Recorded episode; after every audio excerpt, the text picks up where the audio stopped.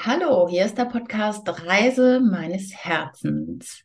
Dieser Podcast hilft dir, auf dein Herz zu hören, deiner inneren Stimme zu folgen und ein gesundes, bewusstes und selbstbestimmtes Leben zu leben. Und ich freue mich heute so, so sehr, dass ich nicht alleine am Start bin, sondern dass ich eine ganz, ganz wundervolle Interviewpartnerin hier habe, die ich und jetzt weiß ich gar nicht genau, seit wann wir uns kennen. Ich glaube, seit Ende 2020. Mhm. Das ist so, ne? Ganz genau. Ähm, da haben wir uns bei Robert Gladitz im Online-Kurs kennengelernt. All in. Und ich kann sagen, dass du wirklich all in gegangen bist. Herzlich willkommen, liebe Gerti Schöpe.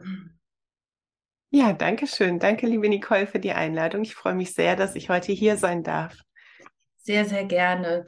Ich äh, gebe noch mal so ein paar einleitende Worte, weil ich, ich bewundere dich ja so sehr, was du machst und seitdem All-In-Kurs auch wirklich All-In gegangen bist und die Instagram-Welt und eine spezielle Gruppe so sehr ansprichst, denn du bist Schilddrüsenexpertin und bist Mentorin für ja Klienten mit Morbus Basedo. Da ist dein Wissensgebiet, glaube ich, unendlich groß. Du hast selber einen Podcast, der heißt Tschüss Basedo. Du nennst dich Sinfluencerin und beglückst mit deinem unendlichen Wissen, und das bewundere ich so sehr. Du hast so ein krasses Kräuterwissen und Wissen über Nahrungsergänzungsmittel. Ähm, ich freue mich einfach so unendlich, dich heute hier im Podcast zu haben. Dankeschön. Ja, danke, Nicole, für diese wunderschöne Einleitung. Ich freue mich auch ganz arg, dass ich jetzt hier sein darf und ein bisschen was von meinem Weg teilen darf.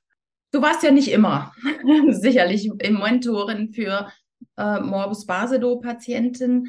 Magst du mal so sagen, wie ist dein Herzensweg gewesen? Beziehungsweise wie war dein Weg? Wie bist du dahin gekommen, ja, wo du heute stehst? Ja, sehr gerne. Also, das war ich definitiv nicht immer, sondern ich bin es letztlich durchs Leben geworden. Ich habe ursprünglich mal Grafikdesign studiert, ähm, habe aber nach dem Studium nicht wirklich gearbeitet, sondern bin erstmal Mama geworden, ähm, habe im Zweijahresabstand drei Kinder bekommen. Die sind heute 16, 14 und 12. Und habe ziemlich direkt nach der Geburt des dritten Kindes selber diese Schilddrüsenerkrankung bekommen, also Morbus Basedow. Und mir war damals gar nicht klar, was das überhaupt für eine Erkrankung ist. Ich wusste zwar, ich habe eine Schilddrüse, aber ich wusste weder, wo sitzt die, was macht die, was bedeutet das jetzt, so eine Autoimmunerkrankung zu haben. Und ich habe damals durch einen Zufallsbefund diese Diagnose bekommen und war sehr, sehr alleingelassen mit der Diagnose, mit der Erkrankung. Und mir war relativ schnell klar, das ist jetzt nicht sowas wie ein Schnupfen, das ist auch nicht was Pille-Palle-mäßiges, sondern das ist eine ernsthafte Autoimmunerkrankung. Und von Seiten meiner Ärzte hieß es immer nur, die geht nie wieder weg. Also damit müssten sie sich jetzt bis an ihr Lebensende ähm, abfinden. Wir haben schulmedizinisch nur die Möglichkeit, diese Erkrankung über Tabletten zu behandeln, also über Schilddrüsenblocker. Und man gibt dann meistens so ein bis anderthalb Jahre Zeit. Und wenn die nicht greifen, kennt die Schulmedizin eben keine ursächliche Behandlung dieser Erkrankung, sondern dann steht immer nur die Option Schilddrüse raus oder Schilddrüse bestrahlen und letztlich dadurch zerstören. In beiden Fällen, also Bestrahlung und OP, hat es zur Folge, dass man lebenslang auf Tabletten angewiesen ist, die eben die Hormone, die die Schilddrüse normalerweise macht, ersetzen. Mhm. Und beides hat sich für mich überhaupt nicht stimmig angefühlt. Mir hat es eigentlich schon nicht gepasst, dass ich damals die Schilddrüsenblocker nehmen musste, weil die auch eben gravierende Nebenwirkungen haben, aber die waren damals nun mal nötig. Ich war sehr in der Überfunktion und es war sofort so eine, so eine leicht bockige, widerspenstige Stimme in mir, die gesagt hat, also es muss irgendwie einen alternativen Weg geben. Es muss irgendwie eine Möglichkeit geben, die Heilkräfte des Körpers so sehr zu stärken, dass der Körper wieder in Balance findet. Und das kommt vielleicht auch so ein bisschen daher, weil ich in einem sehr alternativen Elternhaus groß geworden bin. Also meine Großeltern mütterlicherseits waren homöopathische Ärzte. Und wenn wir als Kinder irgendwas hatten, dann haben meine Eltern erstmal versucht, uns über Tee und Wickel und Globuli zu stärken. Und ich war so von Hause aus, hey, es muss irgendwie eine natürliche Lösung geben. Ja, und ich habe mich damals dann zwar erstmal mit den Schilddrüsenblockern abgefunden, habe aber relativ schnell angefangen zu recherchieren, was ich selber so herausfinden konnte über die Erkrankung. Und das war erstmal echt nicht viel. Ähm, und vor allen Dingen die meisten Informationen, die ich so gefunden habe, kamen halt aus der schulmedizinischen Richtung. Und das war im Grunde so das, was mein Arzt mir auch schon grob erklärt hatte. Und dann bin ich aber auf ein Buch gestoßen von einem Heilpraktiker und Internisten mit Schwerpunkt Schilddrüse. Und der hat eben ganz viele Tipps gehabt, wie man selber anfangen kann, die Erkrankung in den Griff zu kriegen. Und so habe ich angefangen, so habe ich gestartet. Ich habe dann meine Ernährung umgestellt, habe viel mit biologischen Schilddrüsenblockern gearbeitet. Die gibt's. Die also das sind einfach Lebensmittel oder Kräuter, die mhm. die Schilddrüsefunktion sanft regulieren und sanft drosseln. Und habe damit recht schnell, recht schöne Erfolge erzielt ähm, und es auch geschafft, mich ziemlich schnell so weit zu stabilisieren, dass ich keine Schilddrüsenblocker mehr brauchte. Die Erkrankung war aber nicht weg, sondern man hat im Blut immer noch sehr schön gesehen, es sind Antikörper da. Also die Erkrankung, die ist nur so ein bisschen zurückgegangen, aber sie läuft ganz leise im Hintergrund aktiv vor sich hin. Und ich habe damals aber gedacht, naja, also wenn das alles ist, was diese Erkrankung kann, dann kann ich damit gut leben, dann halte ich halt diese Ernährungsform bis an mein Lebensende durch und gut ist.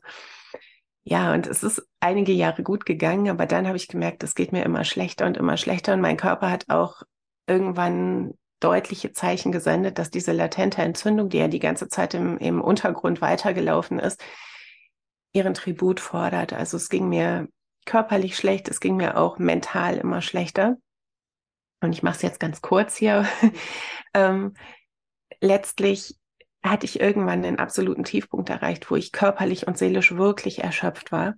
Und wo so das erste Mal der Gedanke in meinem Kopf war, okay, ähm, vielleicht ist es nicht nur eine körperliche Geschichte, vielleicht darf ich hier mal ein bisschen eine Ebene tiefer schauen als die körperliche Ebene, als die Zellebene, als das, was ich vielleicht mit Ernährung, Kräutern und Nahrungsergänzungsmitteln tun kann sondern vielleicht ist es Zeit, auch mal auf die seelische Ebene zu schauen, mir mal einen Coach zu suchen und vielleicht mal innere Arbeit zu machen. Und das war so mein letzter Versuch, wo ich gesagt habe, okay, ähm, wenn sonst nichts hilft, dann eben das.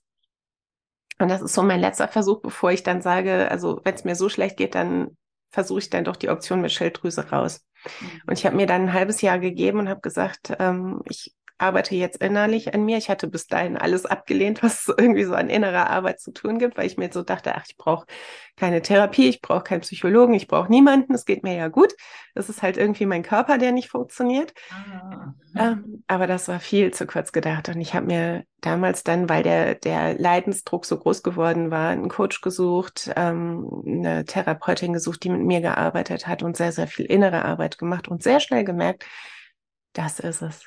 Das ist der Weg raus aus der Erkrankung. Ähm, heute weiß ich, wie alles zusammenhängt, wie das Nervensystem da reinspielt. Und ich hatte zu dem Zeitpunkt ein vollkommen dysreguliertes Nervensystem, habe es aber nicht selber erkennen können, sondern habe dann eben durch die Begleitung, die ich mir gesucht habe, hm, ja, eine Anleitung und Helping Hands bekommen und ähm, dann auch einen Weg aus der Erkrankung rausgefunden, der sehr, sehr ganzheitlich war. Wow. Und nachdem ich dann gesund war, also es war bei mir wirklich so, dass es so einen, einen Turning Point gab und das war das ganze Thema Vergebungsarbeit und Loslassen. Es war wirklich eine sehr tiefe innere Arbeit. Und es gab eine, eine Session mit meinem Coach damals, die wirklich sehr viel in mir bewegt hat. Und danach hat ein sehr krasser Heilungsprozess auf körperlicher Ebene eingesetzt. Also ich konnte es wirklich sehen, ähm, dass meine Haut, die damals sehr kaputt war, abgeheilt ist und ähm, dass ich mich von Tag zu Tag kräftiger gefühlt habe und auch innerlich wieder richtig viel Lebensfreude und Energie hatte, die da frei geworden war. Also wirklich so, das, das Nervensystem hat einmal losgelassen. Und bei der nächsten Blutuntersuchung gab es eben keine Antikörper mehr. Und auch im Ultraschall war die Schilddrüse vollkommen abgeheilt. Und ja, ich wusste damals, das bleibt so. Es war so ein inneres Wissen so von, ich bin da raus. Äh, das, das ist ganz, ganz weit weg. Und mich hat damals mein eigener Heilungsweg oder dieser, dieser Erfolg einfach auf körperlicher Ebene so krass fasziniert und so aus den Latschen gehauen, buchstäblich, dass ich mir damals gedacht habe, so, oh, Wahnsinn, es ist möglich, sich zu heilen. Ich will da alles drüber wissen. Und dann habe ich ganz intensiv angefangen, mich mit diesem Thema Selbstheilung zu beschäftigen. Also mich so mit den mhm. ganzen Größen der Selbstheilung beschäftigt, mit Louisa Hay, Bruce Lipton, Dr. Joe Dispenza und Mhm. mich sehr viel äh, mit dem Nervensystem beschäftigt, mit Epigenetik, mit Neurowissenschaften und wollte es einfach ganz genau wissen, was passiert da im Körper, äh, wenn, wenn so ein Heilungsprozess stattfindet, weil das ist ja kein, kein Einzelfall, sondern es gibt ja Menschen, die sich von allen möglichen Erkrankungen heilen können, also von Krebs im Endstadium über äh, verschiedenste Autoimmunerkrankungen und ja, was es so alles gibt. Und ich fand dieses ganze Thema wahnsinnig spannend und wollte eigentlich ursprünglich dieses, dieses Thema so mir auf die Fahne schreiben. Ich war so, oh, jeder muss wissen, wir können uns heilen und da kann man ganz viel tun und wir sind nicht ausgeliefert. Und dann kam Corona und hat mich erstmal so ein bisschen ausgebremst mhm. was ganz gut war. und, ähm, Wolltest du wahrscheinlich wieder zu forsch sein, oder? Ja, genau. Ich wollte so lospreschen und mhm. mein Plan war so, ich mache eine Website zum Thema Selbstheilung, dann kläre ich alle Menschen über das Thema Selbstheilung auf. Ähm. Aber super, ich finde es gut. und ähm, ja, dann habe ich mir erstmal noch so ein bisschen ja, auch eine, eine Anleitung gesucht, habe damals so einen kleinen Minikurs gemacht zum Businessaufbau, wo es darum ging, so, okay, wem kann ich denn eigentlich am besten dienen? Wer ist meine Zielgruppe? Mit welchen Menschen möchte ich arbeiten? Ähm, was ist überhaupt mein Ziel? Was will ich bewegen und erreichen? Und dann war relativ schnell klar, also eigentlich ist ja meine eigene Geschichte das, wo ich sehr, sehr lange und sehr intensiv mit dieser Erkrankung zu tun hatte und mhm ja auch auf meinem Heilungsweg wirklich viel über meinen Körper und die Erkrankung gelernt habe, weil ich immer wieder Wege gesucht habe, ganz, ganz viel ausprobiert habe, auch äh, mit verschiedensten Nahrungsrichtungen, Kräutern, Essenzen und ähnlichem auch probiert habe, die Erkrankung zu verbessern, was mir auch ein gutes Stück weit gelungen ist. Und ja, habe dann verschiedene Weiterbildungen gemacht, ähm, mhm. auch, auch Fortbildungen in im Bereich äh, Coaching, Hypnose, sowas. Wow. Und dann war klar, so ich will mit diesem ganzen Thema Morbus Basadur nach draußen und habe dann einfach angefangen bei Instagram meine Geschichte zu teilen, meinen Weg zu teilen, ähm, habe Tipps rausgegeben und es dauerte nicht lange. Dann kamen so die ersten Frauen, die die Erkrankung hatten, auf mich zu und meinten so, hey Mensch Gerti, das ist ja Wahnsinn, wie hast du das geschafft? Von, von schulmedizinischer Seite hört man immer nur, es ist nicht heilbar, lass uns mal miteinander in Kontakt treten. Mhm. Und dann haben mhm. die mir ganz viele Fragen gestellt und ich habe deren Fragen beantwortet und relativ schnell gemerkt, da ist Bedarf und auch das, was ich so rausgeben konnte, hat den Frauen sehr geholfen. Das Feedback war immer so, hey, das funktioniert bei mir und da verbessern sich auch Werte und jetzt kann ich besser schlafen, jetzt sind Symptome weg oder so. Und ja. das hat mich unheimlich gefreut und dann bin ich aber regelrecht überrannt worden.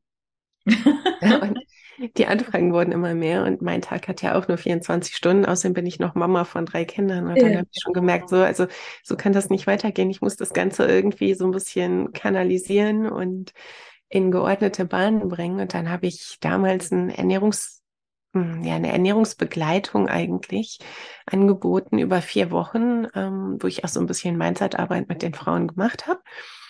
Und das ging ganz gut. Das wurde auch gut angenommen, aber ich habe relativ schnell gemerkt, die vier Wochen, die sind viel zu kurz, weil dann mhm. sind wir zwar mit der Ernährung schon ein Stück weiter, aber da haben wir noch mhm. ganz viele Themen im Körper nicht angeschaut. Also das ganze Thema Darm und Zyklusgesundheit, was da mit reinspielt oder auch das Hormonsystem. Mhm. Da gab es noch äh, keinen Raum für. Und vor allen Dingen war viel zu wenig Raum für die innere Arbeit, was so wirklich Herzensstück und Kernstück meiner Arbeit ist. Weil wenn wir mit dem Nervensystem arbeiten, wenn wir innere Arbeit machen, dann kann sehr schnell sehr viel passieren. Das ist auch das, was ich aus meiner eigenen Geschichte so mit rausgenommen habe. Mhm. mhm. Und dann hatte Robert damals diesen Kurs angeboten, in dem wir uns auch kennengelernt haben. Den habe ich damals gemacht. Und danach habe ich dann ein dreimonatiges Programm angeboten, wo ich die Frauen über drei Monate begleitet habe und wirklich so meinen ganzen Weg mal Schritt für Schritt für Schritt ähm, in die richtige Reihenfolge gebracht habe und mhm. das angeboten. Und das hat mich sehr überrascht, was da so rauskam, weil es den ersten Frauen gelungen ist, sich innerhalb von diesen drei Monaten tatsächlich aus der Erkrankung zu befreien. Oh. Und das war für mich so, oh mein Gott, ich habe da ja. sechs Jahre für gebraucht. sechs, okay. Ich habe sechs ja... Jahre, genau, ich habe sechs Jahre mit der Erkrankung zu tun gehabt. Mm. Und die haben es in drei Monaten. Und die haben es dann in drei Monaten schaffen können, weil der Weg ähm, ja in der richtigen Reihenfolge war, weil ich die, denen wie so eine Abkürzung bieten konnte. Okay. Und das hat mich selber so ein bisschen aus den Latschen gehauen, weil ich nicht gedacht habe, dass das so eine, so eine Kraft hat. Aber es hat es. Und auch da wurden dann die Anfragen immer mehr. Und irgendwann habe ich auch die 1 zu 1 Begleitung so nicht mehr angeboten, sondern ich habe dann Kleingruppen gemacht. Das war aus der Not heraus entstanden. Das habe ich die Frauen dann in mhm. Vierergruppchen über dreieinhalb Monate sind inzwischen begleitet. Okay. Also es ist immer länger geworden denn das? Ist immer länger geworden. Ich lerne ja auch dazu.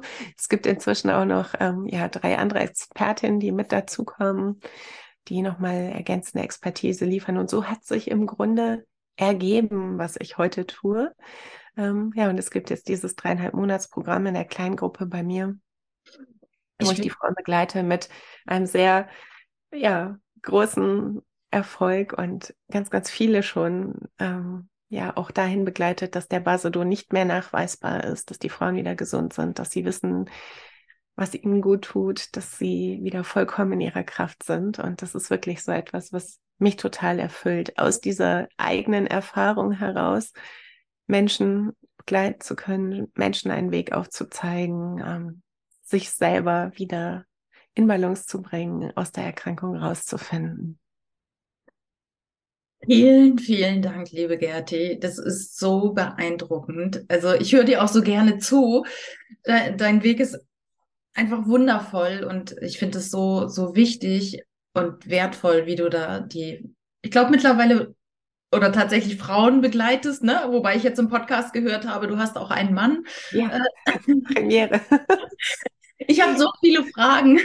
ich muss mich mal ähm, Genau, weil du ja auch sagst, ist, äh, Frauen, deine, Frauen sind deine Zielgruppe oder betrifft es hauptsächlich Frauen? Das, ja. Ähm, Genau, also es ist so, dass viel, viel mehr Frauen als Männer von Morbus Basedow oder überhaupt von Schilddrüsenerkrankungen mhm. allgemein betroffen sind. Also um mal hier so ein paar Zahlen zu nennen. Mhm. Ähm, jede zehnte Frau in Europa hat Probleme mit der Schilddrüse, hat eine Form der Autoimmunerkrankung der Schilddrüse. Jede zehnte. Zehnte. Jede oh, zehnte. Also Autoimmunerkrankungen der Schilddrüse sind die häufigste Form von Autoimmunerkrankungen, die wir haben.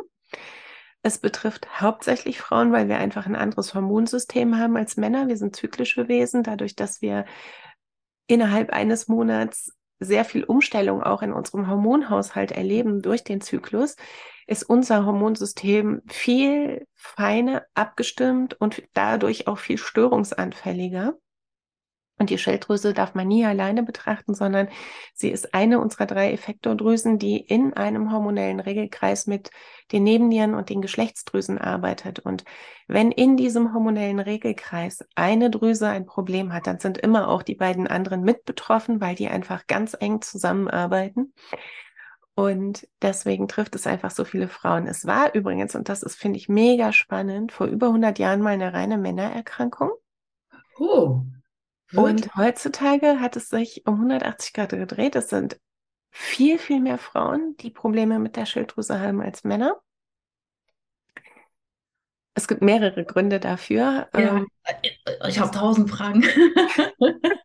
also zum einen sind es unsere Lebensumstände. Wir sind einfach viel, viel mehr Fremdeinflüssen hormoneller Art ausgesetzt als die Frauen vor 100 Jahren. Also ob das jetzt Xenohormone sind oder die Antibabypille, Medikamentenrückstände, äh, Agrarchemikalien und so weiter und so fort. Darf ich kurz fragen, das erste Wort Xenochemikalien? Xenohormone, ja, das sind ah, hormonartig wirkende Substanzen, ähm, ah. Chemikalien, die auf unser Hormonsystem einwirken. Beispiel, in jedem weißen Kassenzettel haben wir Bisphenol A ähm, was eine, eine Chemikalie ist, die wie Östrogen in unserem Körper wirkt. Und alleine, wenn wir so Kassenzettel anfassen, uns danach nicht die Hände waschen und mh, mm, ja, diese, diese Substanz von dem Kassenzettel länger auf der Haut haben oder uns vielleicht Lebensmittel in den Mund stecken, nehmen wir das Ganze über die Haut und über die Schleimhäute auf.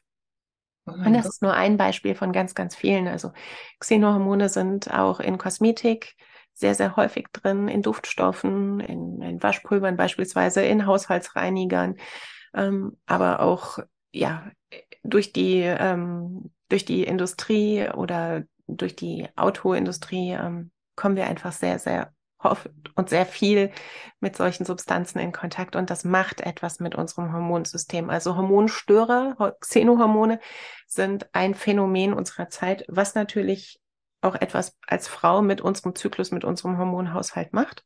Ja. Das war vor 100 Jahren anders dann ist es auch so, dass sich unser Lifestyle komplett verändert hat. Wir sind einfach in einer sehr durchgetakteten Leistungsgesellschaft angekommen und das macht etwas mit unserem Nervensystem und das wiederum hat immer auch einen Einfluss auf die hormonelle Ebene. Also es gibt im Körper drei Ebenen, drei Hierarchien, wenn du so willst. Die mhm. oberste Hierarchie ist das Nervensystem.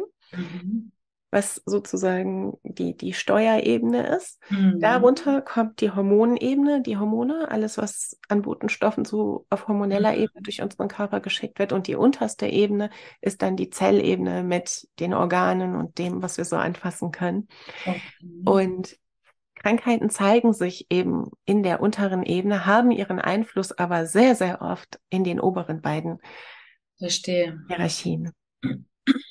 Also das ist einfach ein Phänomen unserer Zeit. Deswegen gibt es so krass viele Frauen. Und wie gesagt, jede Zehnte in Europa hat ein Problem mit der Schilddrüse. Autoimmunerkrankungen der Schilddrüse sind die häufigste Form. Davon sind ganz viele mit Hashimoto. Ähm, mhm. also Darf ich da gleich nochmal einhaken? Weil das wäre tatsächlich meine Frage, wenn jetzt jemand hört, so Basedo habe ich noch nie gehört, aber irgendwie fühle ich mich gerade nicht wohl oder was, was sind denn so die konkreten Symptome und wie kann man das vielleicht auch unterscheiden zu vielleicht anderen Schilddrüsenerkrankungen, weil du sagst jetzt Hashimoto, Basedo, das ist für ja. viele vielleicht so, what?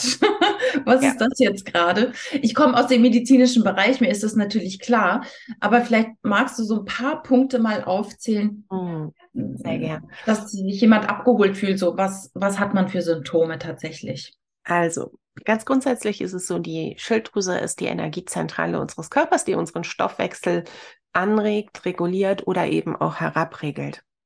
Im Grunde fühlt deine Schilddrüse jeden Moment super fein in dich hinein und spürt, wie viel Energie du, wie viel Energie du gerade brauchst. Also ob du jetzt auf dem Sofa liegst und gemütlich chillst oder ob du vielleicht gerade joggen bist und unterwegs bist. Und je nachdem versorgt sie dich eben mit Schilddrüsenhormonen, die dir Energie auf Zellebene geben. Mhm.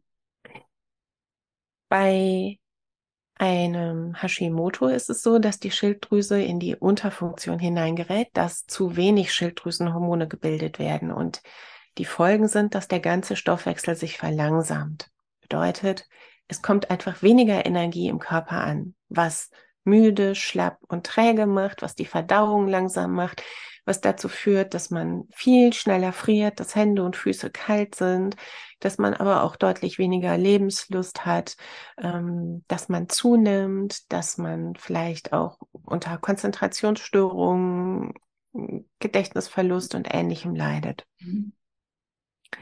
Also das ganze System verlangsamt sich. Und gleichzeitig ist es so, dass bei einer Autoimmunerkrankung Antikörper gebildet werden gegen das Schilddrüsengewebe und bei einem Hashimoto löst sich die Schilddrüse langsam auf, die wird zerstört durch Antikörper, wodurch sie im Verlauf der Erkrankung immer kleiner wird, immer kleiner wird und immer weniger in ihre Kraft kommt und immer weniger Schilddrüsenhormone machen kann, wodurch sich diese Symptome, die wir jetzt gerade besprochen haben, mhm. immer mehr verschlechtern oder verschlimmern. Mhm. Bei einem Basedo ist es im Grunde das Gegenteil.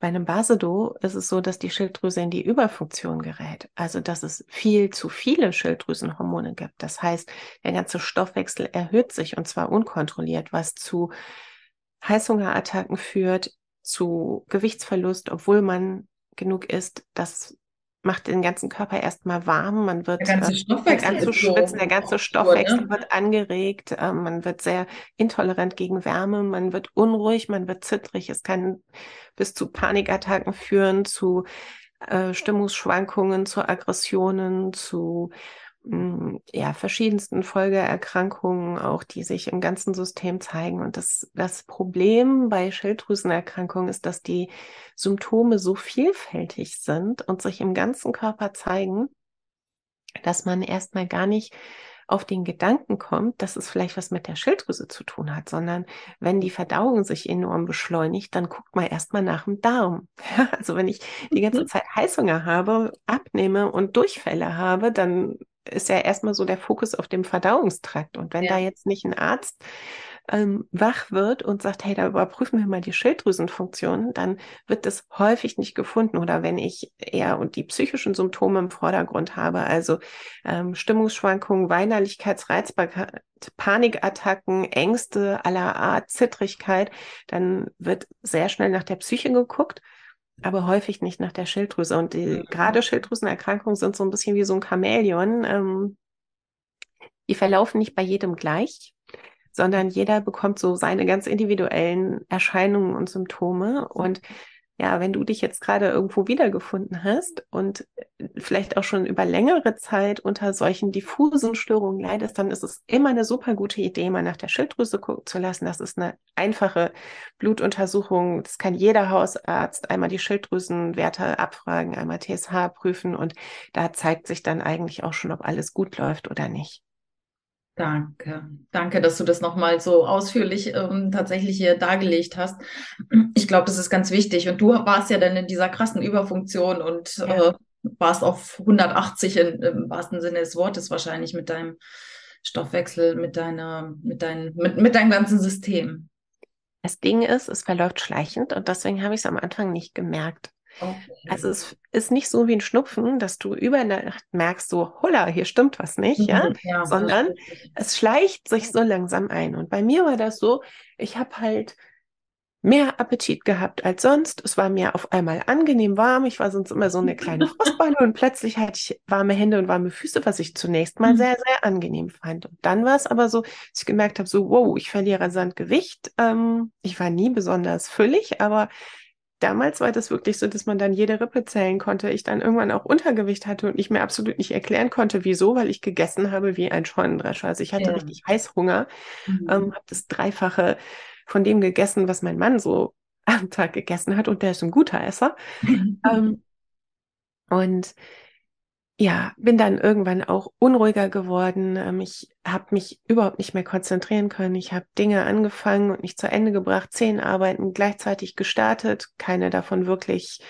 ähm, adäquat zu Ende gebracht. War so ein kleiner Hans Dampf in allen Gassen. Habe mhm. immer geglaubt, ich müsste hier und da und auf jeder Hochzeit tanzen und ähm, habe gar nicht gemerkt, wie sich alles immer mehr beschleunigt hat. Und dann kamen mhm. irgendwann nachts Panikattacken, die ich aber gar nicht so als solche wahrgenommen habe, weil es bei mir gar nicht so mit psychischer Angst einherging, sondern es war eher eine, eine körperliche Reaktion. Also ich lag wach und dann hatte ich irgendwie so das Gefühl, es passiert jetzt gleich irgendwas ganz furchtbar Schlimmes. Und dann hat sich das körperlich ausgedrückt, indem ich so wie so einen Kältestrom in meinem Körper gespürt habe, danach angefangen habe zu zittern im ganzen Körper, meistens dann auch sehr heftig mit der Verdauung reagiert habe, also Erbrechen, Durchfall, in die Richtung ging das.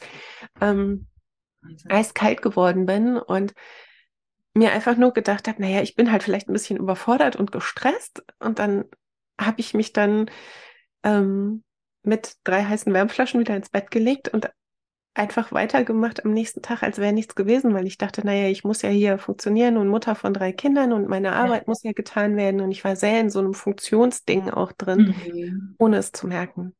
Ohne zu merken, wie das sich immer weiter aufschaukelt. Ähm, und ich habe ja vorhin schon gesagt, das war ein Zufallsbefund bei mir. Irgendwann hat sich, haben sich überall Entzündungen in meinem Körper gebildet, ähm, die ich erstmal so nicht gemerkt habe, waren stille Entzündungen im Darm und an allen möglichen Stellen. Mhm. Aber wo ich es gemerkt habe, waren die Schienbeine, weil sich dort eben ah. entzündete ähm, Äderchen gezeigt haben. Ich hatte die ganzen Schienbeine irgendwann voller roter Flecken und bin deswegen zum äh, Hautarzt gegangen. Also deswegen deswegen bin ich zum Hautarzt gegangen und die war Gott sei Dank fit. Ähm, die wusste, es gibt Krankheiten der inneren Organe, die so Entzündungsschübe verursachen können. Und die hatte damals alles abgetestet, was irgendwie geht. Also ich glaube, die hat sogar einen AIDS-Test gemacht. Wahnsinn. Und ich habe mir gar nichts gedacht. Also ich so, naja, die, die wird halt irgendwas finden. Meine Beine sind halt irgendwie entzündet und ich habe mir keine, keine Sorgen um mich gemacht zu dem Zeitpunkt. Richtig schlimm wurde es eigentlich erst später. Ähm, aber sie rief dann eben irgendwie ein paar Tage später abends an, also nach acht. Und wenn Ärzte nach acht anrufen, ist irgendwas. ich wusste schon so, shit, wenn die und die Zeit nochmal durchruft, dann hat sie was gefunden. Und sie meinte damals auch, also Frau Schöpe, Ihre Schilddrüsenwerte sind jenseits von Gut und Böse. Sie müssen bitte sofort einen Internisten aufsuchen. Da stimmt irgendwas ganz und gar nicht. Habe ich dann auch gemacht und dann habe ich sehr schnell die Diagnose bekommen und eigentlich ging das ganze Drama mit sich richtig, richtig super unwohl fühlen bei mir erst los, als ich dann schon Medikamente bekommen habe und der ganze Stoffwechsel von jetzt auf gleich ausgebremst wurde. Ah, okay. Und das hat zu extremen Stimmungsschwankungen geführt, zu teilweise fast depressionsähnlichen Zuständen, ähm, auch zu einer enormen Vergesslichkeit, zu einer Lebensunlust und ich habe mich damals gefühlt, als hätte mir jemand von jetzt auf gleich einen Schraubstock ins Getriebe geworfen und durch mich vollkommen ausgebremst. Durch die Medikamente, die ja dann letztlich auch segensreich und hilfreich sind an der Stelle, weil sie ja. das völlig überdrehte System erstmal mhm. abfahren und runterfahren. Aber klar, das ist ja so, als wenn du mit 180 gegen die Mauer fährst, oder? Ungefähr also, so hat sich's angefühlt. Ja, also das, das ist schreibst ja, du ziemlich gut. Ja, wirklich. Du bist so auf Alarm gepolt. Der Stoffwechsel ist total am Überdrehen gewesen und dann kommt die Notbremse und die hat sich auch angefühlt wie eine Notbremse. Ähm, es war überhaupt nicht schön. Oh Gott, ich habe damals Krämpfe in allen Muskeln gehabt. Ich bin überhaupt nicht mehr warm geworden. Ich bin in den Winter reingegangen damals und ich hatte das Gefühl, das ist der schlimmste Winter aller Zeiten für mich. Also ich habe mich, okay. egal wie ich mich angezogen habe, überhaupt nicht mehr warm gekriegt und ähm, ich weiß, dass ich damals in meiner Verzweiflung von einem Arzt zum nächsten und von einem Heilpraktiker zum nächsten gelaufen bin und gefühlt konnte mir keiner helfen. Und dann war so mein Antrieb, selber da rauszukommen und das möglichst schnell. Danke, dass du das alles teilst. Das ist ja, also ich kann mich da so richtig einfühlen und denke so, oh mein Gott, was, was für ein Stress. Also wirklich was für ein, im wahrsten Sinne des Wortes Stress für, für Körper, Geist und Seele. Hm. Und da würde ich jetzt gerne nochmal drauf kommen. Wir sind jetzt ja viel bei der körperlichen, bei den körperlichen Aspekten gewesen. Und ich beschäftige mich ja auch immer sehr mit dem Sinn und mit dem Hintergrund von Krankheiten. Warum ist was? Ne? Ich habe jetzt gerade was am Arm und dann lese ich natürlich nach und denke so, hm, okay, da darf ich halt mal das und das im Leben ändern. Was ist denn so das große Thema hinter dem Basedo? Gibt es da ein Thema? Kannst du das ja. so benennen? Ja, da gibt's was. Da gibt's was, wo sich auch immer alle wiederfinden, wenn ich das so äh, an, anspreche. Und das Ganze, was so dahinter steht, ist so ein, ein Leistungsmotiv, ein Funktionieren, ein sich komplett verloren haben in dieser Leistungsgesellschaft sind häufig Frauen, die sehr hohe Ansprüche an sich selbst stellen, die das Gefühl haben, dass sie nicht nachlassen dürfen in ihren Anstrengungen, dass sie gebraucht werden, dass es darauf ankommt, dass sie alles perfekt und richtig machen, dass sie funktionieren um jeden Preis. Hm. Und das sind meistens diejenigen, die sich selber an letzte Stelle setzen, die sich selber aufopfern, die auf Arbeit 100 Prozent geben, die privat 100 Prozent geben, die die perfekte Mitarbeiterin sein wollen, die perfekte Hausfrau, die perfekte Ehefrau, die perfekte Mutter und das alles gleichzeitig und mhm. sich selbst kaum eine Pause gönnen. Mhm. Das war auch mein Motiv. Ähm, mhm. Habe ich damals natürlich nicht so gesehen. Kann ich heute rückblickend definitiv bestätigen, dass das so ist. Ähm, aber wenn man drin steckt, man ist ja selber sehr oft sehr blind für seine eigenen Muster und seine Motive. Und mhm. ähm, ja, bei mir war das damals auf jeden Fall genau dieses Thema. Und das ist so die ganze, ganze Psychosomatik, die so mit reinspielt. Und interessanterweise zeigt es sich ja auch in dem, was die Schilddrüse tut. Also die Schilddrüse ist ja die Energiezentrale unseres Körpers und Körper, Geist und Seele hängen ja zusammen.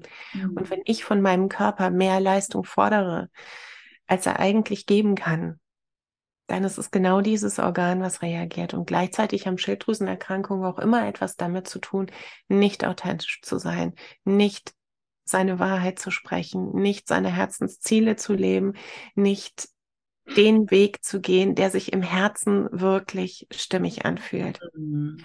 Und es gab bei mir damals in der, in der Heilungsreise einen absolut entscheidenden Punkt, wo ich das erkannt habe. Und zwar hatte mein Körper, als ich damals schon mir Begleitung gesucht hatte, mh, angefangen, Wasser einzulagern.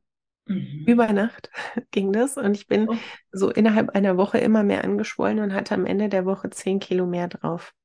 Oh, also ich weiß noch genau, dass sich das ganze Gehen sehr merkwürdig angefühlt hat. Mein ganzer Körper hat gespannt, es hat geschwabbelt beim Laufen und dann habe ich irgendwann angefangen zu googeln und wenn der Körper so viel Wasser innerhalb von einer Woche an, einlagert, muss man immer auch an die Neben, äh, nee, nicht an die Nebennieren, an die Nieren denken, mhm.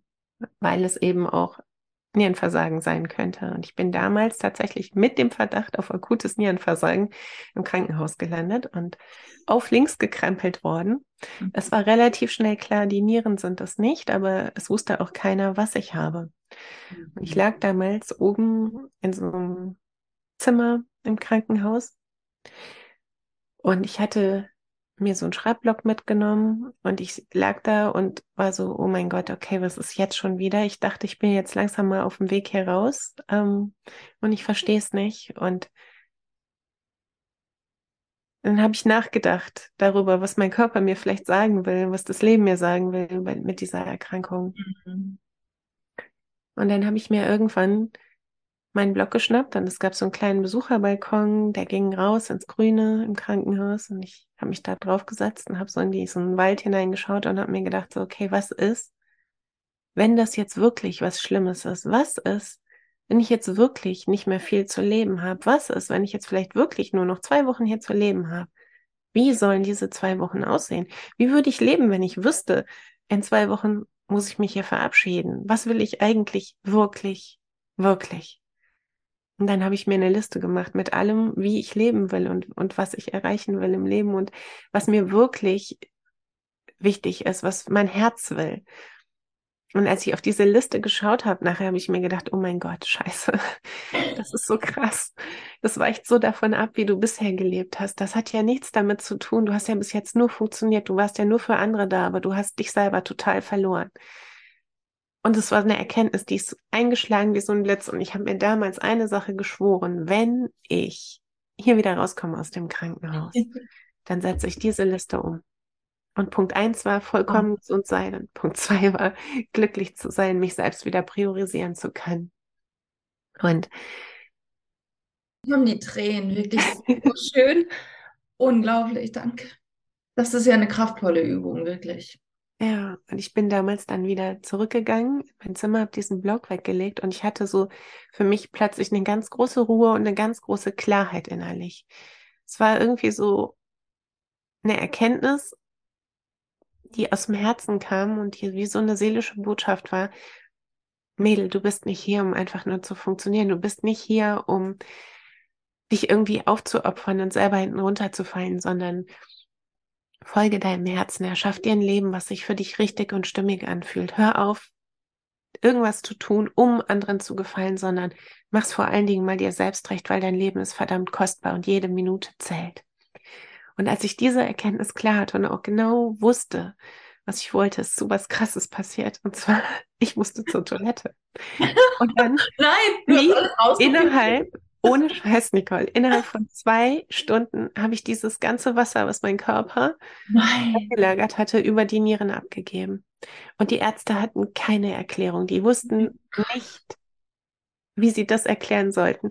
Die haben mich zweieinhalb Tage da behalten, auf links gekrempelt, alles Mögliche durchgecheckt und die konnten nicht erklären, was da passiert war.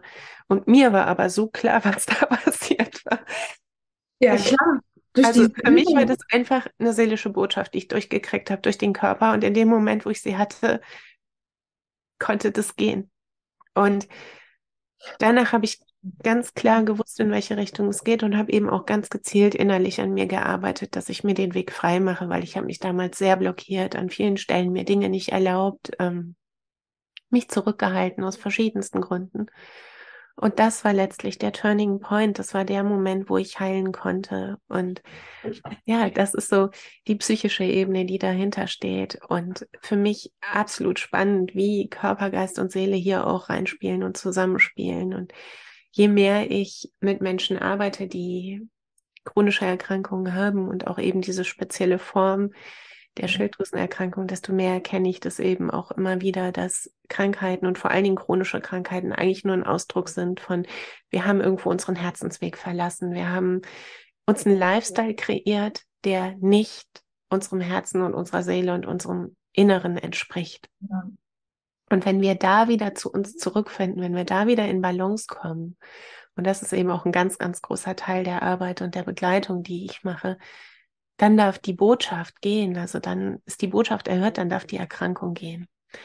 Und dann kommen wir wieder in Balance. Und wir können unheimlich viel auf der körperlichen Ebene tun, auf der Zellebene. Das ist auch alles notwendig und wichtig, den Körper da zu unterstützen. Aber wenn wir das Seelische nicht mitnehmen, dann haben wir eigentlich keine Chance, wirklich, wirklich aus der Erkrankung rauszukommen. Danke. Ah, das hat mich gerade sehr im Herzen berührt, weil es auch so passend ist für den Podcast und ähm, sicherlich auch für mein Leben. Ähm, das ist so wunderbar. Ich hatte so das Bild vor Augen, wenn du nicht das tust, was dein Herz dir sagt oder deine Seele, dann platzt du, weil du hast irgendwie so immer mehr Wasser eingelagert irgendwie und der Körper sagt dann irgendwie so, pff, ich bin irgendwie gespannt, äh, mach irgendwas so, so nach ja. dem.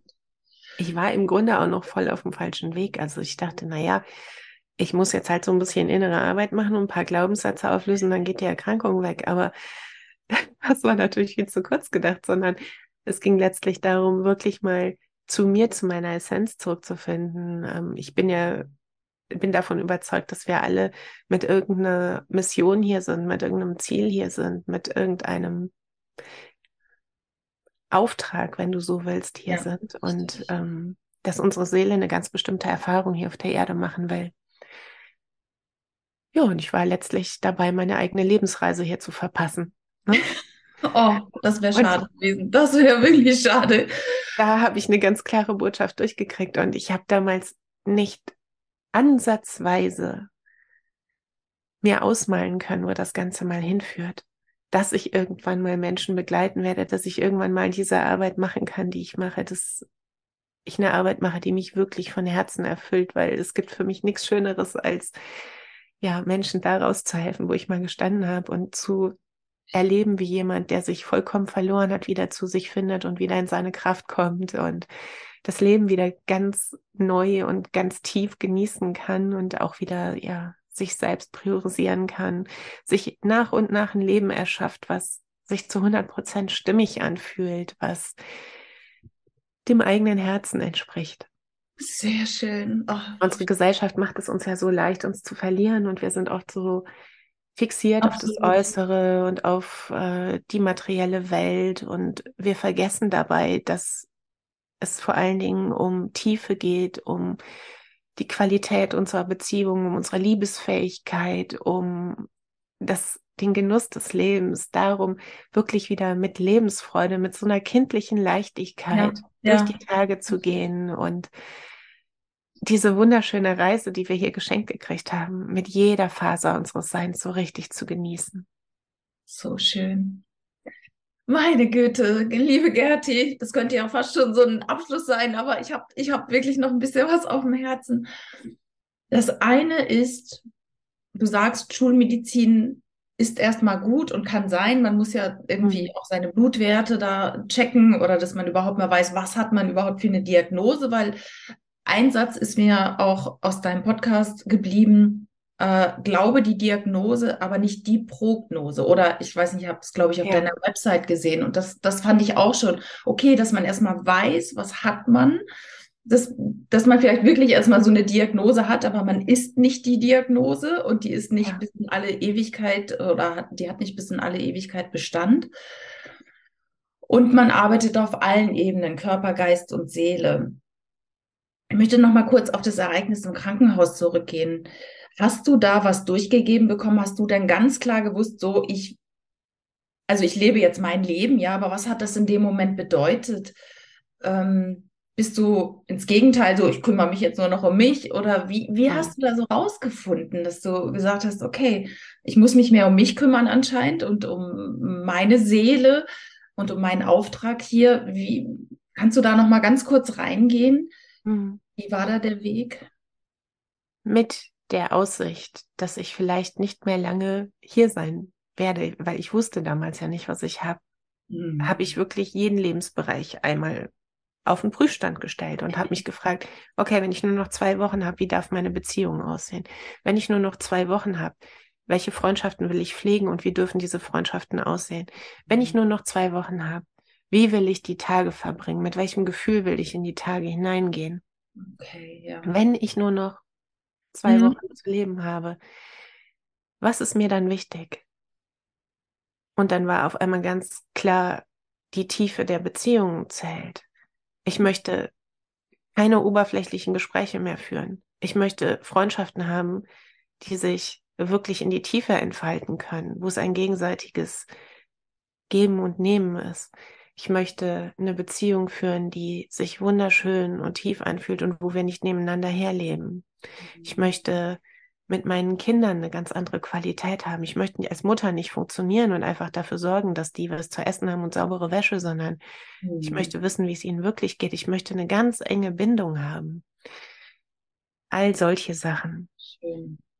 Und ich war, ich wollte vor allen Dingen keine Zeit mehr verschwenden, meine Lebenszeit nicht mehr verschwenden, indem ich es anderen Menschen recht mache oder da mein Leben danach ausrichte, was andere denken könnten oder nicht. Ich habe damals schon gespürt an vielen Stellen, dass ich vielleicht nicht an der richtigen Stelle bin, dass ich Jobs gemacht habe, die zwar okay waren, aber die mich nicht mit Freude erfüllt haben. Und ich wollte in dem Moment, wo mir auf einmal diese Kostbarkeit meines eigenen Daseins klar geworden ist, nichts mehr vergeuden durch Anpassen, durch Oberflächlichkeiten, sondern ich wollte diese Tiefe, ich wollte all in ins Leben. Und das ist so die, die Kernessenz, die durchkam. Und was ich dann gemacht habe, auch im, im Nachgang, ist wirklich alle Lebensbereiche einmal durchgegangen sein. Also ich bin dann aus dem Krankenhaus rausgekommen und dann habe ich mich mit meinem Mann zusammengesetzt und wir haben uns einfach nochmal ganz neue Fragen gestellt. Wie wollen wir Beziehungen führen? Wie, wie darf die Qualität sich hier Mhm. entfalten? Ähm, wo wollen wir uns gemeinsam hin entwickeln?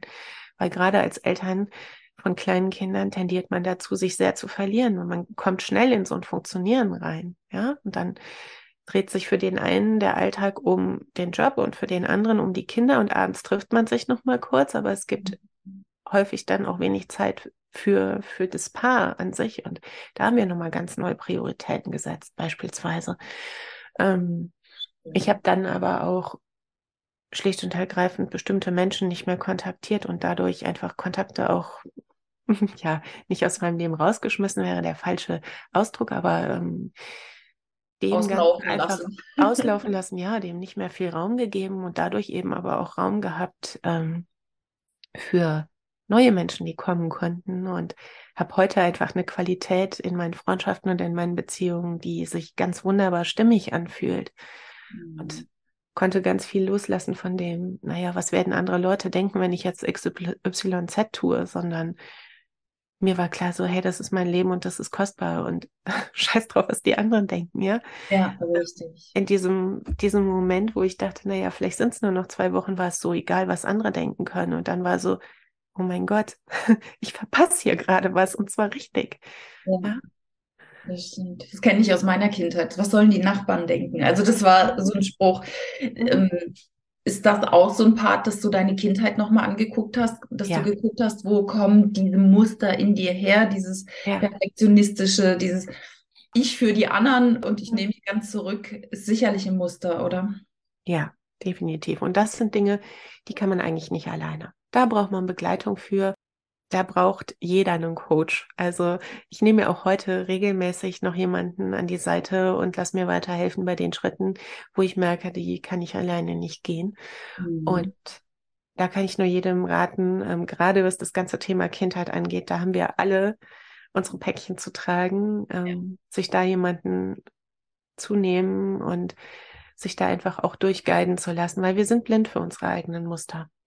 Ganz genau. In aller Regel erkennen wir es nicht, Oder es ist unterbewusst, ne? Also wir, es ist ganz viel im Unterbewusstsein. Das sind unterbewusste Programme, auf denen wir laufen.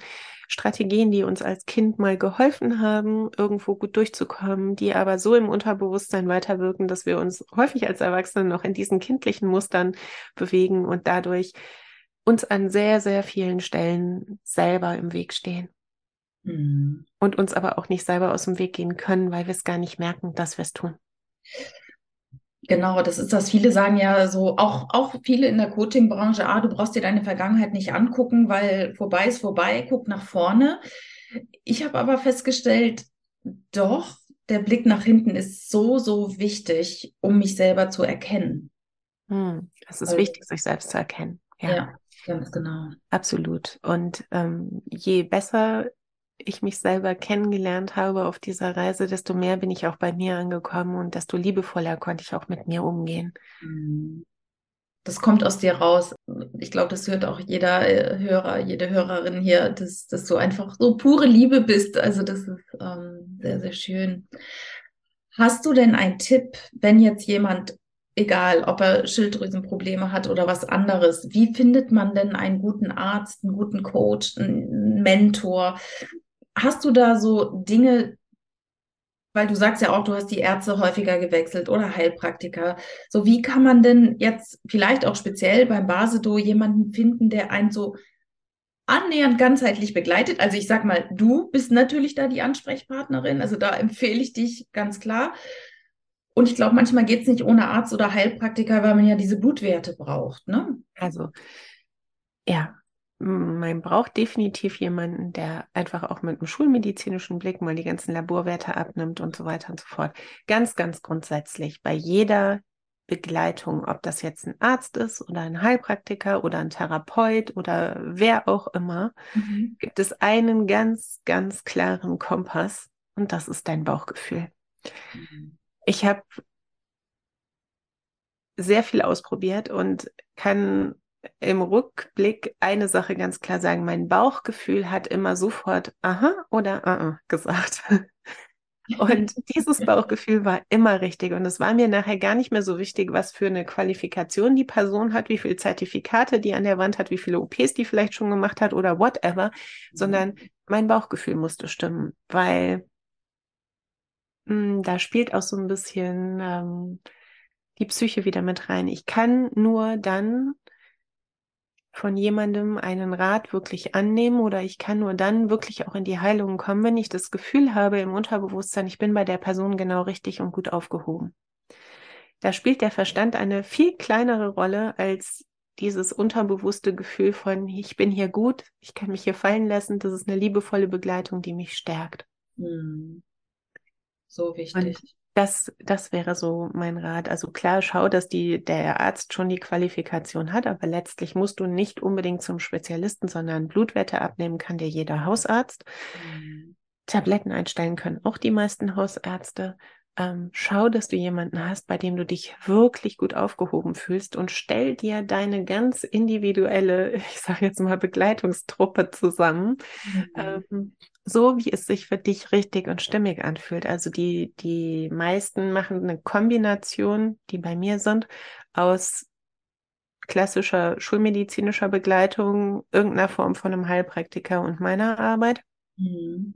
Manche auch nur Schulmediziner und mich. Mhm. Ähm, aber da darf jeder gucken, was für ihn richtig und stimmig ist. Also du musst auch gar nicht nur zu einem Schulmediziner. Du kannst auch, wenn du möchtest, dir nur einen Heilpraktiker suchen, der ja auch Blutwerte stimmen darf und, und Sachen ans Labor schicken darf. Da muss jeder gucken, ähm, was für ihn richtig und stimmig ist. Aber schau, dass du eine Begleitung hast und dass alle Begleiter, die da sind, ein gemeinsames Ziel mit dir haben, nämlich dich wieder in deine Kraft zu bringen und dich wieder in Balance zu bringen. Ja. Und letztlich die Heilungsarbeit, das, was wirklich bei dir passieren muss, das macht dein Körper und das machst du.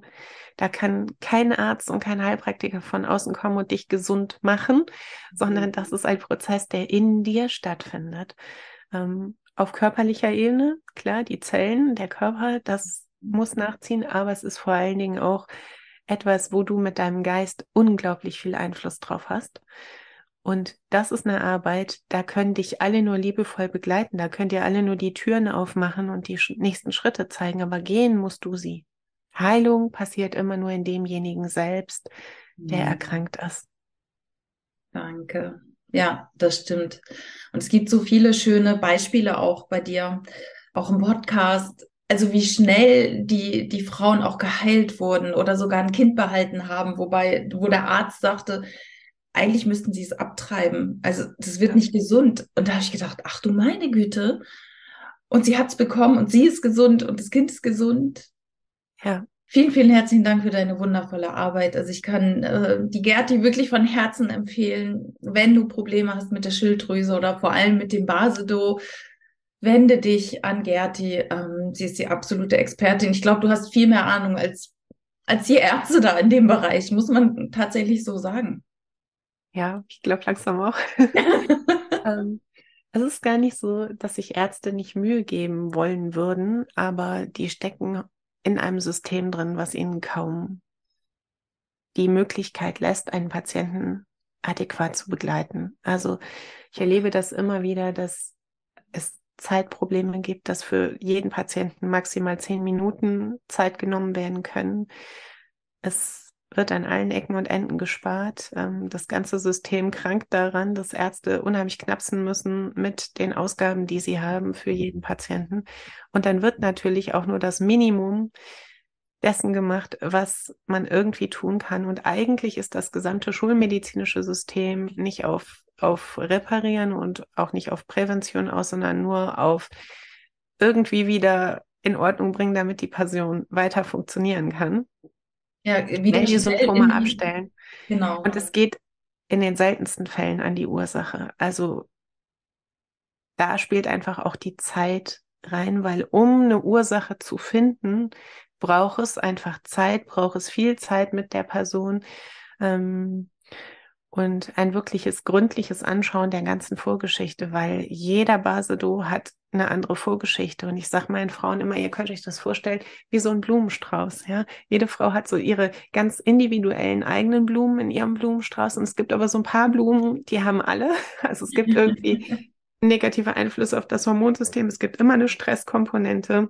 Mhm. Es gibt häufig auch irgendwo den Punkt, wo das fast zum Überlaufen gebracht wurde, wo die Frauen ganz klar sagen können, da habe ich es gespürt, da war es mir zu viel, ich wusste genau, jetzt werde ich krank und dann ist es auch so gekommen.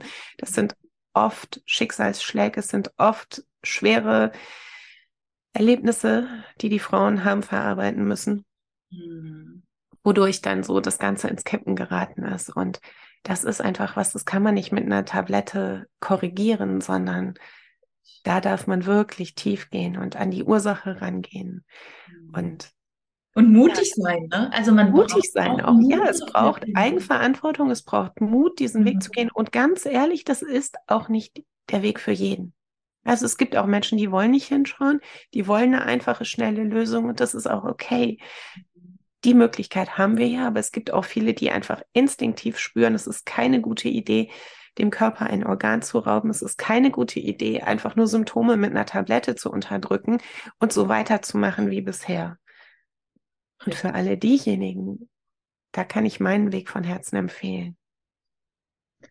Sehr gut. Ja, mir kommt da gerade so, das, das hört sich jetzt zwar blöd an, aber äh, irgendwie so der Weg der Kriegerin, das hört sich jetzt ein bisschen blöd an, sehr kämpferisch, aber eigentlich schon, es ist nicht ganz so, oder der Weg der Heldin, weil du gehst so deinen Heldenweg dadurch, glaube ich, wenn du, wenn du dein Leben anschaust, wenn du alle Aspekte deines Lebens anschaust und nicht nur den Körper, der jetzt gerade mal nicht funktioniert, sondern ja, wie du ja sagst, Körper, Geist und Seele mit reinnimmst, Mindset, Gedankenarbeit. Eigentlich, wenn wir hier schon Archetypen ranziehen, ist es der Weg der Zauberin oder der Verwandlerin, weil es ist eine ah. tiefe Transformation die in uns passieren darf. Wir haben ja irgendeine Art von, ich sag mal, Lifestyle gehabt, die uns in die Erkrankung hineingeführt hat oder der uns in die Erkrankung hineingeführt hat. Das war wahrscheinlich die Kriegerin. Kommt mir jetzt gerade so, der Kriegerin. Genau so ist es. Es ist häufig, häufig immer gekämpft. Zu viel an Kriegerinnen-Energie, an maskuliner Energie, an Leisten, Performen, PS auf die Straße bringen, funktionieren, was uns in die Erkrankung reinführt. Richtig, und dann darf erstmal ein Erkenntnisprozess stattfinden. Und nach diesem Erkenntnisprozess darf es eine Transformation geben. Und da brauchen wir die Zauberin, die Verwandlerin von den ah. Archetypen, die Danke.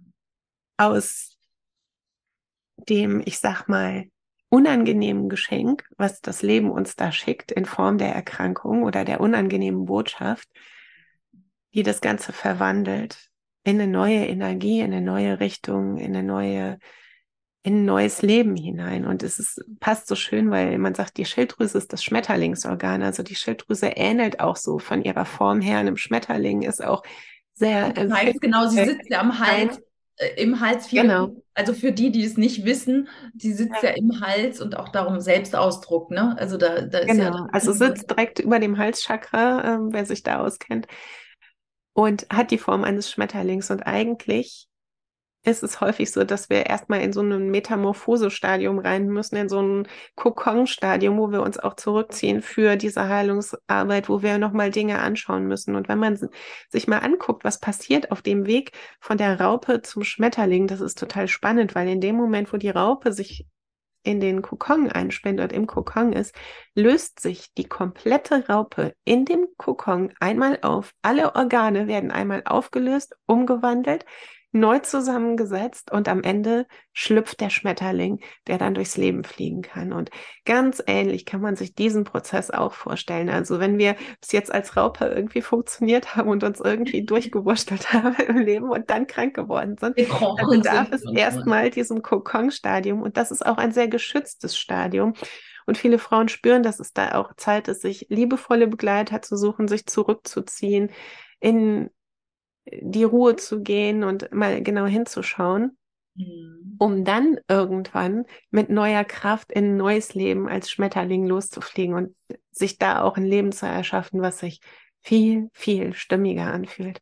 Und ich erlebe das nicht selten, dass Frauen ganz große Veränderungen vornehmen, auf dieser Reise, dass sie also vielleicht aus einem Job ausbrechen, ähm, der sich schon lange nicht mehr stimmig angefühlt hat, wo sie bisher einfach nicht den Mut hatten ähm, oder dass sie merken, hey, ähm, ich bin in der falschen Partnerschaft und da eine Veränderung vornehmen oder ich habe es jetzt schon zweimal gehabt, dass Frauen ausgewandert sind tatsächlich auch ah. während des Mentorings noch, also wirklich das Land gewechselt haben, was ja auch ein riesengroßer Schritt ist. Ähm, Klar. Spannenderweise beide gesund und glücklich geworden sind mit dem Auswandern oder nach dem Auswandern dann praktisch? Ja, nach dem oder auf dem Weg. Also, das ist ein Prozess gewesen, genau, aber sie sind heute glücklich und ja, haben immer schon diesen Wunsch gehabt und sich das aus vielen, vielen Gründen, die der Verstand so sagt, nicht erlaubt. Wie das ja so oft ist, ja der Verstand, der uns gerne in Sicherheit wiegen möchte und immer viele gute Argumente hat, warum wir unserem Herzen nicht folgen sollten. Richtig. Okay, und das ist ja in unserer, unserer Gesellschaft so, dass wir den Verstand so sehr übers Herz stellen. Und das ist das, was uns häufig krank macht. Und es braucht viel Mut, dem eigenen Herzen zu folgen, weil das Herz häufig Vorschläge macht, wo wir denken, das ist unsicher und ich weiß noch nicht, was dann kommt. Und dann wird der Verstand ganz laut und schickt uns eine Menge Ängste. Und da braucht es einfach eine ganz liebevolle und gute Begleitung auch, um durch diese Prozesse durchzugehen.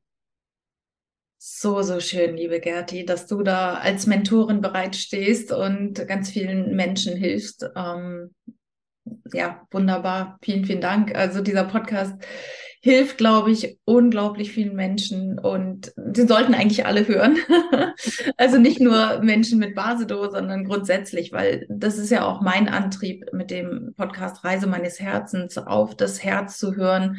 Klar, wir brauchen den Verstand, den haben wir auch bekommen, der ist ja auch gut.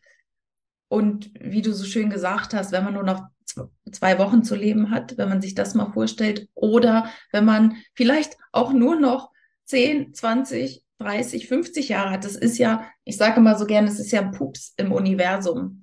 Mhm. Also auch wenn man noch 50 oder 30 oder 20 Jahre vor sich hat, ey, why not so zu leben, wie es dem Herzen entspricht und, und auch das Wunder des Lebens so anzuerkennen und anzunehmen und ja, dankbar zu sein, dass wir, dass wir tatsächlich diesen Körper haben und hier äh, drüber über die Erde wandeln können.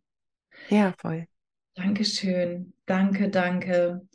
Liebe Gerti, zum Abschluss, ähm, hast du dann ein, hast du so ein Tipp, wenn du sagst, auf das Herz hören. Wie macht man das? Also aus deiner Sicht, hast du da so einen Tipp, ein, zwei Tipps, wo du sagst, Leute, das war so ein Game Changer bei mir? Hm. Du kannst dein Herz nicht hören, wenn der Verstand ganz laut ist. Und der Verstand ist häufig ganz laut, wenn wir in irgendwelchen Aktivitäten sind. Was immer hilft, ist, sich zurückzuziehen, in die Stille zu gehen, leise zu werden, vielleicht in Meditation zu gehen. Das muss aber auch nicht der Weg der Meditation sein. Es reicht schon, wenn du dich vielleicht zurückziehst und journalst und einfach mal aufschreibst, was so Wünsche sind, weil wir spüren alle, was wir uns wirklich, wirklich wünschen. Und vielleicht magst du auch diese Übung machen, die ich ja als physische Erkenntnis im Krankenhaus hatte, aber dir mal vorzustellen, du hast nur noch zwei Wochen zu leben und du kannst diese zwei Wochen wirklich in einer guten Verfassung leben, aber du weißt genau, nach zwei Wochen gehen die Lampen aus. Wie möchtest du diese zwei Wochen verbringen, wenn alles möglich wäre? Schön. Was würde dich glücklich machen? Was würde dich vor Freude morgens aus dem Bett springen lassen? Wo würdest du oder wie müsste dein Tag ausgesehen haben, damit du abends mit einem absolut erfüllten Gefühl einschlafen kannst? Und wenn du dir diese Fragen mal ganz ehrlich schriftlich beantwortest, dann kommst du deinem Herzen schon sehr, sehr nahe. Danke. Dann fang an, in kleinen Schritten das umzusetzen. Und wenn du merkst, ich blockiere mich da oder ich habe so eine Angst davor, das, was ich eigentlich fühle, was ich wirklich will, umzusetzen, dann such dir eine Begleitung. Es gibt so tolle Coaches und Therapeuten und Menschen, die dich unterstützen können auf dieser Reise. Und ich habe die mir auch an die Seite genommen und tue es auch heute noch immer wieder und kann das nur von Herzen empfehlen. Ja, danke schön. So eine schöne Übung. Danke, danke, liebe Gerti. Eine Frage noch. Hast du so einen Kraftort, wo du gerne bist, wo du auch so Kraft auftankst? Also wir sind ja bei Reise meines Herzens. Natürlich reise ich gerne. Ich weiß gar nicht, ob du auch gerne reist. Hast du so einen Lieblingsort, entweder bei dir um die Ecke oder in der Welt irgendwo? Ja, Berge, total. Ich bin, bin ein absoluter Bergfan, ähm, vor allen Dingen im Sommer.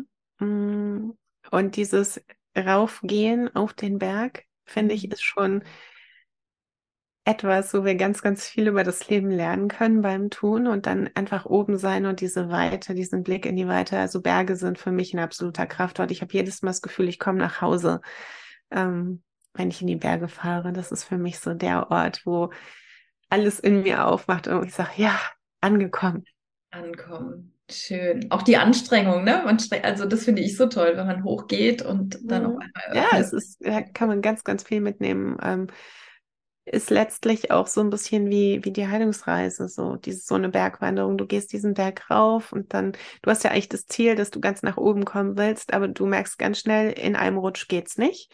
Und du brauchst mhm. immer wieder eine Pause. Und um dich zu motivieren, darfst du auch immer wieder mal zurückschauen und mal gucken, was du schon alles geschafft hast und das anerkennen, wie weit du schon gekommen bist. Und letztlich gar nicht einfach nur hoch wollen, sondern jeden Schritt dabei zu genießen, weil nach jeder Kurve sieht der Weg schon wieder anders aus, die Gegend ändert sich, du hast immer wieder eine neue Perspektive auch auf die Dinge und je höher du kommst, desto weiter kannst du blicken. Also da ist ganz viel auch an Metapher drin, ähm, aus so einer, so einer Bergwanderung, was man so aufs Leben übertragen kann. Wunderbar. Also das ist ja wirklich eine tolle Metapher. Vielen Dank. Danke, danke, liebe Gerti. Hast du noch irgendwas auf dem Herzen, was dir jetzt noch gerade einfällt in Bezug auf Basedo, in Bezug auf Schilddrüse, auf das Leben? In Bezug auf Basedo und auf Schilddrüse vielleicht hier nochmal ähm, etwas, was ich so auch immer wieder sage und wo ich einfach auch eine Lanze brechen möchte für dieses kostbare Organ. Du brauchst deine Schilddrüse und sie ist nicht einfach durch eine Tablette zu ersetzen. Tu alles dafür, dass du dieses Organ erhalten kannst, weil deine Schilddrüse hat noch viel, viel mehr Aufgaben in deinem Körper, als nur FT3 und FT4 zu machen, die Schilddrüsenhormone, die der Arzt abnimmt. Deine Schilddrüse macht über 30 verschiedene Hormone, von denen die meisten noch gar nicht richtig erforscht sind. Und Du brauchst eine Schilddrüse, damit du dich wieder so richtig wohlfühlen kannst, damit du Lust hast aufs Leben. Sie gibt dir Lebensfreude und Energie. Mit einer gesunden Schilddrüse hast du nicht nur Energie auf körperlicher Ebene, sondern es macht ganz, ganz viel mit deiner Stimmung. Es macht ganz viel damit, mit wie viel Licht und Freude du durch deinen Tag gehen kannst mhm. und in die Welt schauen kannst. Und dieses Organ ist so unterschätzt, so ein smartes gleichzeitig. Es ist eine so hochintelligente Drüse, es ist die größte Hormondrüse in deinem Körper und sie ist so clever, dass sie in jedem Moment fein hineinspürt, was du brauchst. Sie ist eine Drüse, die sich selber zurücknehmen kann, wenn sie merkt, dass es im Körper nötig ist. Sie ist so eine Meisterin da drin, fein zu justieren und das kann eine Tablette niemals. Du kannst mit einer Tablette niemals die gleiche Lebensqualität haben wie mit einer gesunden Schilddrüse. Und den Weg zu einer gesunden Schilddrüse, der ist für fast alle Menschen möglich. Was für eine Liebeserklärung an die Schilddrüse. Vielen, vielen Dank, liebe Gerti. Ich danke dir von ganzem Herzen, dass du hier im Podcast warst und äh, sicherlich auch ganz viele. Also mein Herz ist auf jeden Fall berührt. Dankeschön. Ich bin tief berührt und ähm, für deine Passion und für deine Liebe, die aus wirklich jeder Zelle sprüht. Ich danke dir und ich danke auch dir, wenn du hier zugehört hast, dass du uns deine Zeit geschenkt hast und wünsche dir von Herzen alles nur erdenklich Gute. Dankeschön. Allen Hörern auch von meiner Seite alles, alles Liebe, alles Gute. Danke, liebe Gerti. Danke dir. Tschüss. Tschüss.